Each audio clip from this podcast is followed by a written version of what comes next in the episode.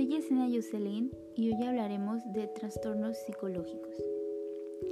Para empezar, ¿qué son los trastornos psicológicos? Bueno, estos son más conocidos como una enfermedad mental. Estos son una amplia variedad de afecciones que pueden llegar a afectar el estado de ánimo de las personas al mismo modo que el pensamiento y el comportamiento.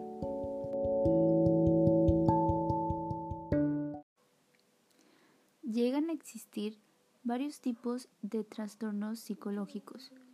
Uno de ellos es el trastorno depresivo mayor. Este trastorno de salud mental se caracteriza por la depresión persistente o pérdida de interés en las actividades, lo que puede causar dificultades significativas en la vida cotidiana. Las causas posibles influyen en la combinación de fuentes biológicas, psicológicas y sociales de angustia. Cada vez son más las investigaciones que sugieren que estos factores puedan ocasionar cambios en la función cerebral, como en la actividad anormal de cientos circuitos neuronales en el cerebro.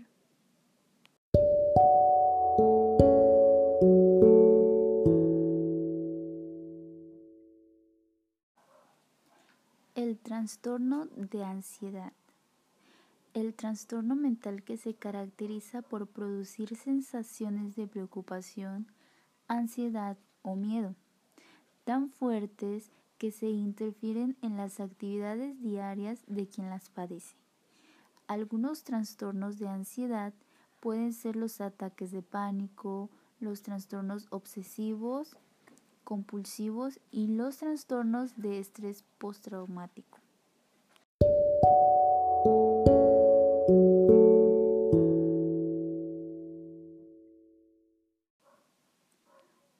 Otro trastorno psicológico puede ser el trastorno bipolar.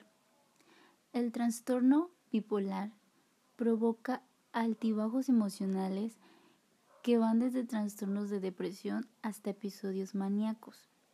Se desconoce la causa exacta del trastorno bipolar, pero es posible que tenga que ver con una combinación de factores genéticos y ambientales y de alteración de las sustancias químicas y las estructuras del cerebro.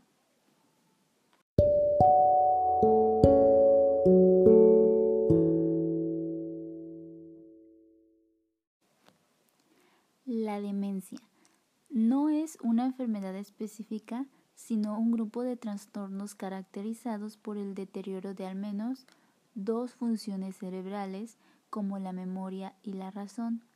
Esta es otro de los trastornos psicológicos. También es un conjunto de pensamientos y síntomas sociales que interfieren en la vida cotidiana de las personas.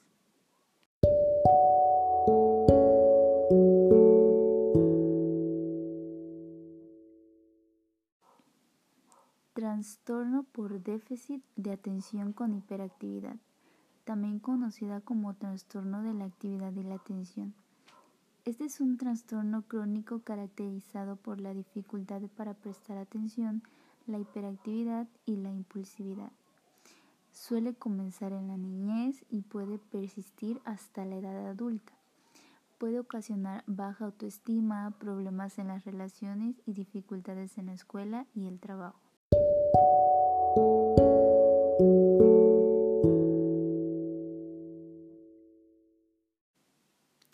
La esquizofrenia. Este es otro trastorno que llega a afectar la capacidad de una persona para pensar, sentir y comportarse de una manera lúcida. Se desconoce la causa exacta de la esquizofrenia, pero es posible que tenga que ver con una combinación de factores genéticos y ambientales y de la alteración de sustancias químicas y las estructuras del cerebro. La esquizofrenia se caracteriza por pensamientos o experiencias que parecen estar desconectados de la realidad, habla o comportamiento desorganizados y distribución de las participaciones en las actividades cotidianas. También pueden presentarse muchas dificultades en la concentración. Eh, su tratamiento suele ser de por vida e incluir una combinación de medicamentos.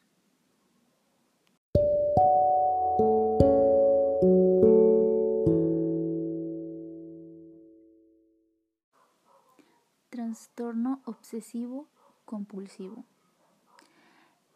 Este trastorno se caracteriza por la obsesión en asuntos como el miedo a los gérmenes, o la necesidad de organizar ciertos objetos de manera específica. Sus síntomas pueden manifestarse gradualmente y variar a lo largo de los años. Su tratamiento incluye terapia conversacional, medicamentos o combinación de ambos.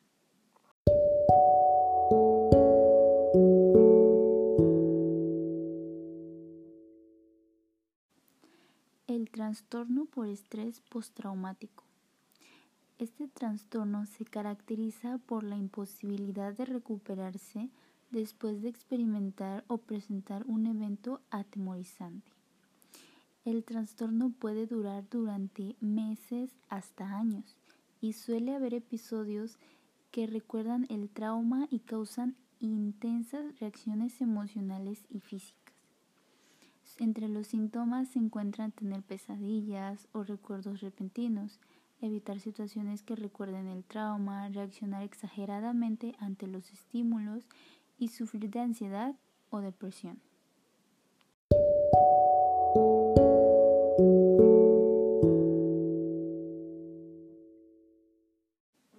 Por último, cerraremos con broche de oro hablando del trastorno autista.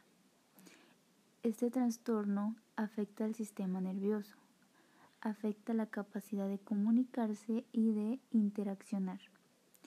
Requiere diagnóstico médico, la variedad y la gravedad de los síntomas pueden variar mucho.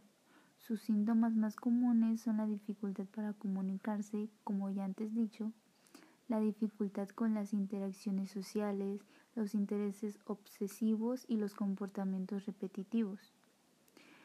El diagnóstico temprano y la terapia conductual, educativa y familiar pueden reducir los síntomas y brindar apoyo para el desarrollo y el aprendizaje es una afección neurológica y de desarrollo que comienza en la niñez y puede llegar a durar toda la vida.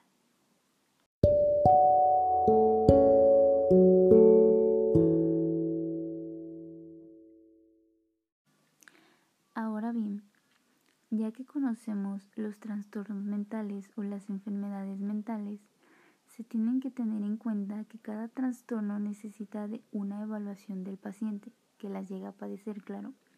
Estas son realizadas por profesionales de la salud mental, tales como psiquiatras y psicólogos. Ellos utilizan diversos métodos, tales como las pruebas psicométricas, pero a menudo dependen de la observación y la entrevista personal. Los tratamientos principales son la psicoterapia y los psicofármacos. Otros tratamientos incluyen cambios en la vida cotidiana, intervenciones sociales y la autoayuda.